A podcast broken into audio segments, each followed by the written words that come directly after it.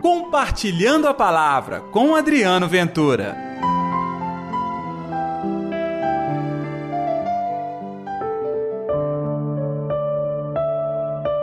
Este teu irmão estava morto, tornou-se a viver. Estava perdido e foi encontrado. Olá pessoal, tudo bem? Está no ar o Compartilhando a Palavra deste sábado, hoje, dia 11 de março.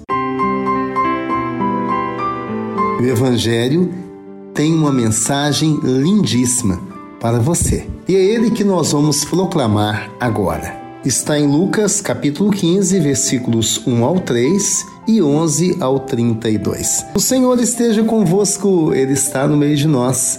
Proclamação do Evangelho de Jesus Cristo segundo Lucas. Glória a vós, Senhor. Naquele tempo, os publicanos e pecadores aproximaram-se de Jesus para escutar. Os fariseus, porém, e os mestres da lei criticavam Jesus. Este homem acolhe os pecadores e faz refeição com eles. Então Jesus contou-lhes esta parábola. Um homem tinha dois filhos. O filho mais novo disse ao pai: Pai, dá-me a parte da herança que me cabe. E o pai dividiu os bens entre eles. Poucos dias depois, o filho mais novo juntou o que era seu e partiu para um lugar distante. E ali esbanjou tudo numa vida desenfreada. Quando tinha gasto tudo que possuía, houve uma grande fome naquela região e ele começou a passar necessidade. Então foi pedir trabalho a um homem do lugar que o mandou para o seu campo cuidar dos porcos. O rapaz queria matar a fome com a comida que os porcos comiam, mas nem isso lhe davam.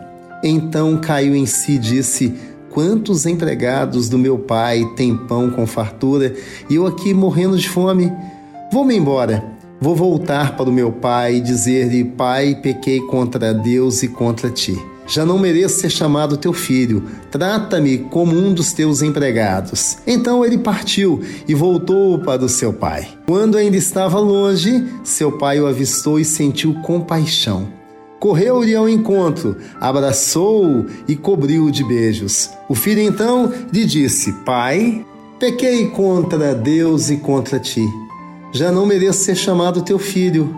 Mas o pai disse aos empregados: Trazei depressa a melhor túnica para vestir meu filho, e colocai um anel neste seu dedo e sandálias aos pés.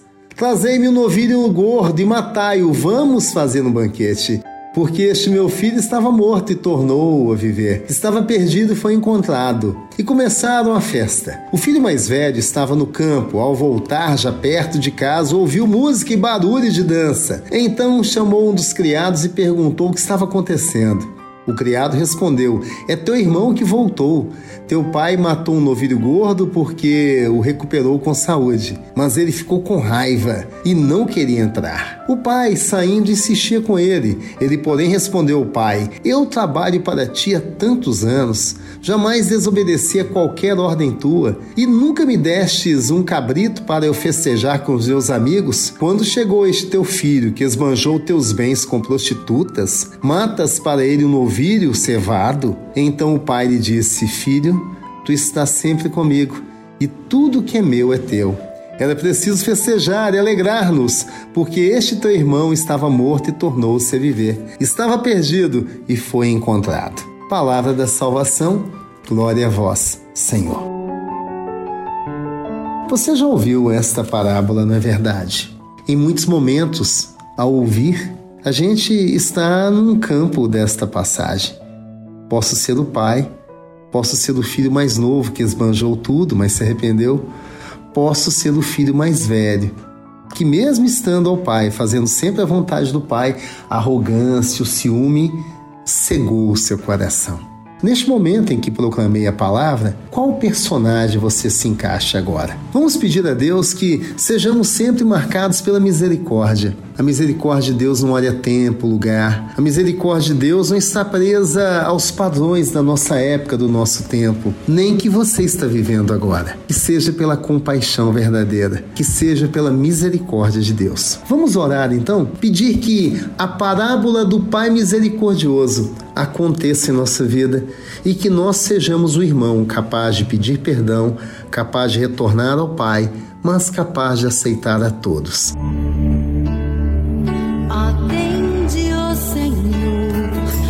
Minha oração e ouve as minhas súplicas.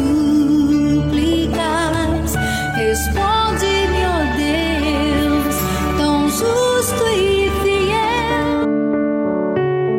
Senhor Jesus, ensina-nos a viver de verdade a compaixão que transforma. Ensina-nos ter o olhar de compaixão a todos que estão ao nosso redor e assim fazer a sua vontade e antecipar o teu reino neste nosso tempo, neste nosso lugar. Que assim seja, em nome do Pai, do Filho e do Espírito Santo. Amém. E pela intercessão de Nossa Senhora da Piedade, padroeira das nossas Minas Gerais um dia abençoado para todos nós e até amanhã com Compartilhando a Palavra. Compartilhe a palavra você também.